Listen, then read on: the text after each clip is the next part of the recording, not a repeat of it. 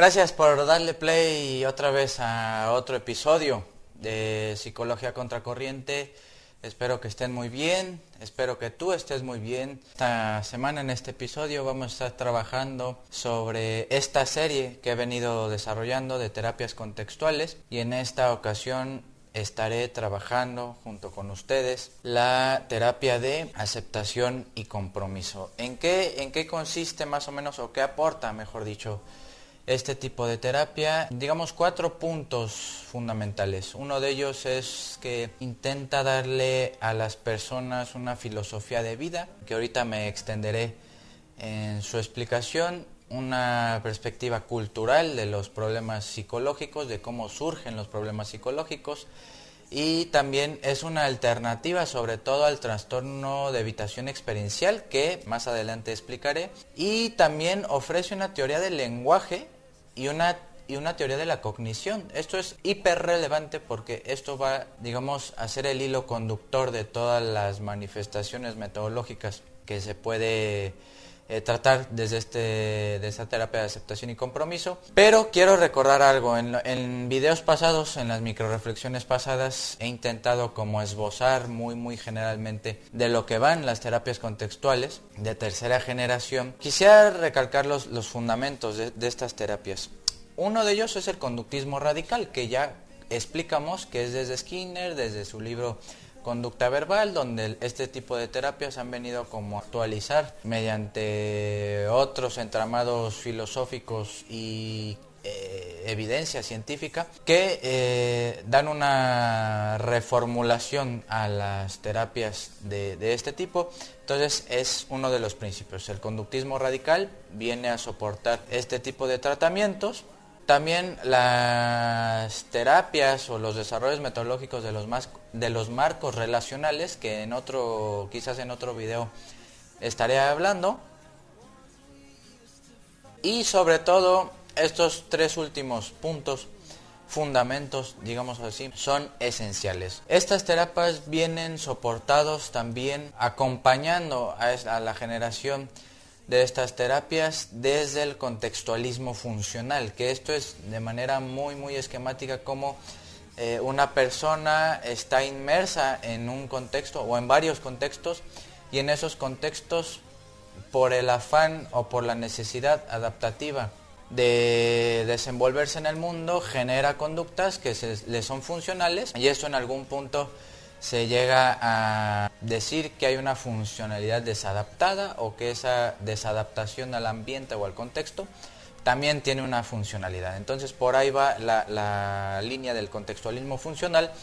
Y otra, como pueden ir intuyendo, es el pragmatismo clásico de, la corriente conductista. Esto quizás pueda, podría ser lo más polémico de estas terapias, pero digamos que es eh, las líneas filosóficas que envuelven a este tipo de desarrollos de investigación, de este tipo de terapias, y la otra, y digamos que la más, la, la línea de más aportación es tener siempre al momento de estar interviniendo, de sesionar con los pacientes es la visión del transdiagnóstico. Entonces el transdiagnóstico, como ya lo dije, se basa en una colección de perspectivas, enfoques, incluso combinaciones con otro tipo de terapias, con otro tipo de intervenciones y eso es lo que va generando un, un transdiagnóstico, es decir, ya no se diagnostica desde la psicologización del individuo. Digamos que de ahí vamos a partir, de ahí vamos a partir. Entonces,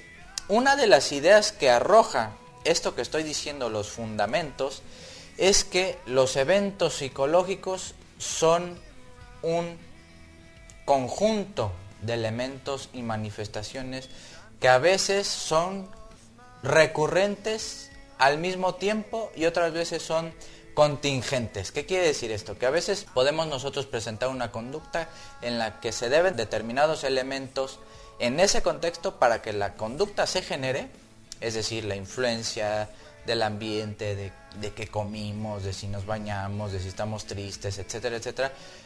Hay un conjunto de elementos que están provocando de alguna forma la recurrencia de esa conducta en específico. Recuerden que las conductas generalmente son, son de manera específica, por lo menos el conductismo, eh, parece ser que hay un acuerdo en eso. Otra de las eh, líneas que podríamos decir es que eh, las contingencias, aquí es súper importante el concepto de las contingencias porque entender que las contingencias al mismo tiempo que están influyendo para que nosotros nos comportemos de determinada manera, están influyendo también para que nosotros tengamos problemas psicológicos. Y, las terapias de aceptación y compromiso en este caso y todas las demás que ya he descrito en, en videos anteriores es más o menos lo que explican grosso modo. Es lo que podemos decir que coinciden en general las terapias contextuales. Una cosa debe de quedar muy clara que este tipo de terapia de aceptación y compromiso, si bien está eh, desarrollándose eh, científicamente, se están haciendo pruebas, se están haciendo experimentos, se están haciendo combinaciones con otro tipo de alternativas de intervención, podemos decir que la evidencia empírica puede decirnos que sí hay una gran diferencia, por lo menos, por lo menos, aquí quiero detenerme, entre las terapias de tercera generación y las terapias cognitivo-conductuales. Entonces digamos que las terapias de tercera generación, a pesar de que pueden confluir y estar todo el tiempo como dialogando para obtener un transdiagnóstico, sí la, terapia de aceptación y compromiso digamos que es la que de, que de manera eh, más óptima encara los problemas eh, en este sentido. Entonces, esto va desde la depresión, a la ansiedad, al duelo, a la esquizofrenia, a la psicosis, etc. Entonces, está, digamos, apenas motorizándose este tipo de terapias. Una vez explicado esto, quiero decir que la terapia de aceptación y compromiso para ir al grano, para ir al grano, está contenida por el desarrollo de muchas fases. Son cinco fases que las voy a explicar de manera muy, muy, muy, muy general, muy ligera, para que a ustedes no se les haga tan pesado este video. Y las cinco fases consisten en ir optimizando poco a poco la conducta en función de los valores que defiende la persona y en ese sentido entrar en consistencia y coherencia con su conducta diaria, su vida cotidiana, su pensamiento, es decir, su persona. ¿Cuál es una de las primeras fases que podríamos decir que la terapia de aceptación y compromiso desarrolla y es la desesperanza creativa? Eso se escucha muy fuerte, y, pero en el fondo tiene que tiene que ser así. O sea, poco a poco se va a ir haciendo eh, evidente la falta resolutiva óptima de esa persona al momento de encarar los problemas psicológicos. ¿Qué quiere decir esto?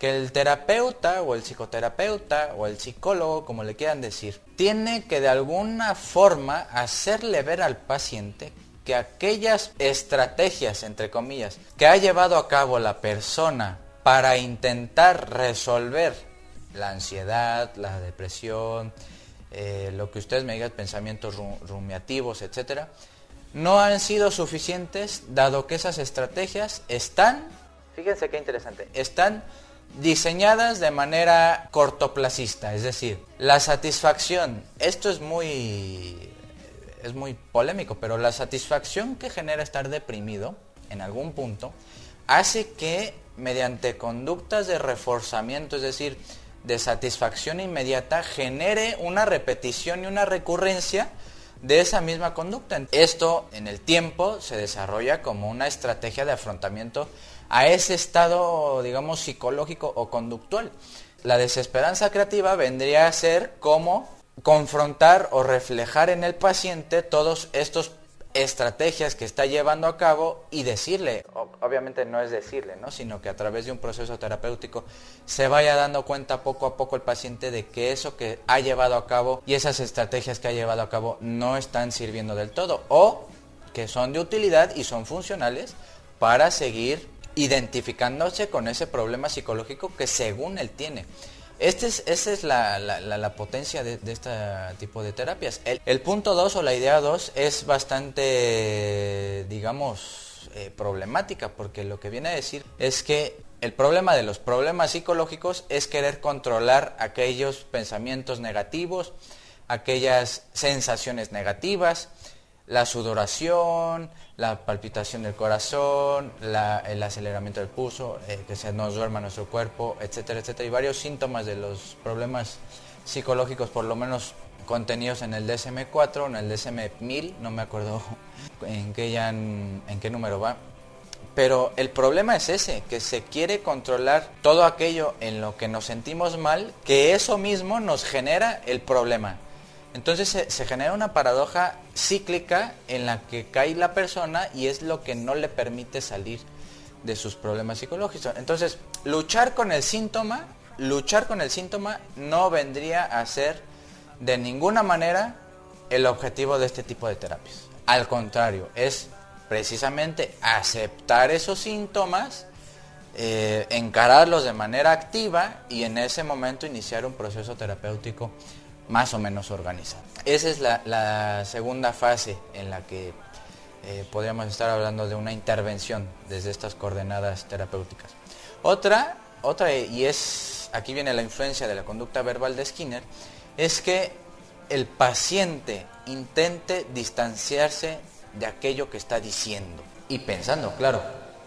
Recuerden que el decir las cosas, sobre todo cuando hay un problema psicológico, eh, hace que las personas se identifiquen con eso que están diciendo. Eso lo lleva a una fusión de los problemas psicológicos que ellas según tienen, o que él según tienen, que los hace estar recurriendo a esa, a esa conducta. Entonces, esto es muy importante y esta es una labor muy intensa, muy difícil, muy compleja, de que el paciente sea capaz de distanciarse de aquello de lo que está diciendo, es decir, que no se identifique, que no se fusione con, el, con, el lenguaje, porque eso no le permite distanciarse de aquello que piensa, que siente, que hace. Entonces, eso es súper fundamental, que el paciente cree distancia respecto a lo que está diciendo y a lo respecto a lo que está haciendo. Déjenme tomar un trago. Mm. Ay, qué rico. El cuarto, la cuarta fase consiste en que las terapias contextuales en general intentan dar una explicación del yo en función de la historia, de lo que hacemos diariamente, de lo que podemos pensar psicológicamente, asume un papel del yo como estado psicológico, es decir, donde suceden todos estos problemas psicológicos, también asume una parte ejecutiva, el yo ejecutivo, el que está haciendo cosas en la vida cotidiana, y también el yo trascendental, que aquí es lo más valioso de este tipo de terapia, que el yo lo asume como persona, no como yo.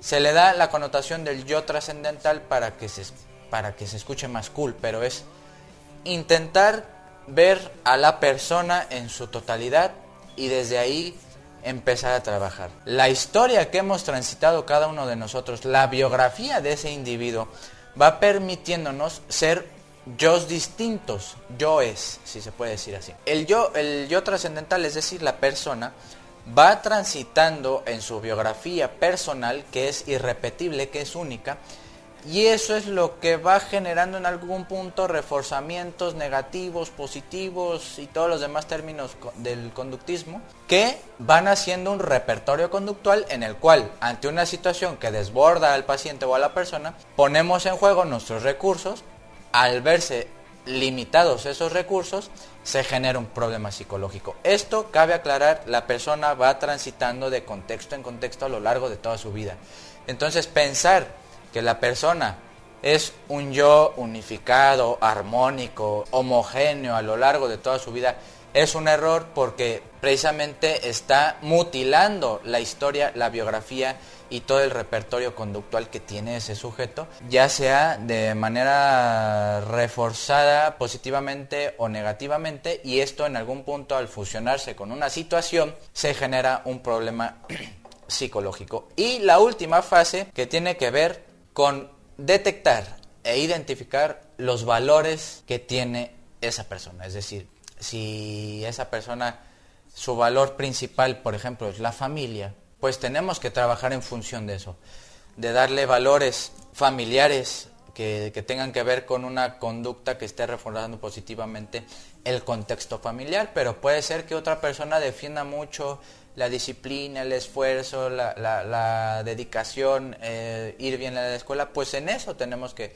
trabajar para que esos valores en algún punto generen compromiso y mediante la aceptación previa de todo esto que vengo explicando se genere un cambio o una mejoría en el paciente. Esto, esto para qué dirán ustedes, para qué reforzar los valores? Precisamente es para desarrollar voluntad, es decir, conectar con nuestra propia experiencia de vida para poder en algún punto ser más o menos consistentes con aquello que queremos y en función de eso ya ni siquiera los síntomas y los problemas psicológicos son importantes. Cuando uno conecta con eso y se identifica con aquello con lo que con los valores que defiende, con sus proyectos de vida, con, con lo que quiera hacer de su vida, es donde ahí el paciente poco a poco va a ir cambiando el chip de estar enfermo, como si eso fuera algo biológico o cerebral, pero no, es digamos que las terapias de aceptación y compromiso y las de tercera generación vienen a decir totalmente lo contrario. La persona se desenvuelve en un contexto o en varios contextos y eso en algún punto, por la situación, por la contingencia, por las recurrencias de una conducta determinada, ante ciertas problemáticas se genera y emerge un, trastorno psicológico o un problema psicológico, como, como a mí me gusta decir. Bueno, titanes, entonces, eh, recapitulando y ya para cerrar. Dijimos que la terapia de aceptación y compromiso viene a poner una alternativa, por lo menos, a la psicopatología tradicional y en ese sentido apuesta por un enfoque de la persona de manera trascendental, ejecutiva y digamos que un estado psicológico más o menos definido. Que este tipo de terapias ofrece una filosofía de vida y una perspectiva cultural. ¿Qué quiere decir esto de filosofía de vida y perspectiva cultural? Que la cultura, entre comillas, porque eso es muy confuso definirlo, pone a nuestro servicio la ideología de que entre menos sufras, mejor entre menos esfuerzo te cuesten las cosas, mejor. No hay que aceptar las sensaciones negativas, no hay que aceptar nada que sea este, dañino para nosotros, la sensación de la ansiedad está mal, deprimirse está mal, etcétera, etcétera. Entonces, ¿qué hace la cultura y los medios de comunicación y, y la ideología del presente? Pues decirnos que hay que estar bien todo el tiempo, o por lo menos desechar, no hacerle caso mucho a, las sensaciones negativas. Esto lo dije eh, cuando estaba iniciando en el podcast, en un, en un episodio que hablo sobre la felicidad, el bienestar y la psicología. Pero ante esta problemática cultural que es más o menos social, política, el que se nos exige que siempre queremos estar bien, que debemos estar bien, porque estar mal, pensar cosas negativas, preocuparse por la vida, por nuestro proyecto está mal, entonces hay que hacer conductas positivas, ¿no? Como eh, trabajar mucho y, no pensar nuestra vida, mejor consumir, todas estas cosas que ya sabemos y creo que ya están bastante claras en nuestra vida. La terapia de aceptación y compromiso viene a, denunciar esto, que, que no está mal sentirnos mal. Al contrario, sentirnos mal es parte de la vida, entonces esa, esa forma de ver la vida, este enfoque de aceptación de, los eventos negativos, porque esos invariablemente nos van a suceder, es esa, esa problemática y esa tensión que según la cultura está mal, las terapias de tercera generación y sobre todo la de aceptación y compromiso viene a denunciar. No está mal sentirse mal. Hasta aquí y hasta pronto. Nos vemos hasta la próxima. Suscríbanse Estamos en Facebook, estamos en Instagram, estamos en YouTube, estamos en Spotify y también estamos en el cielo. Ah, su puta madre. Mm.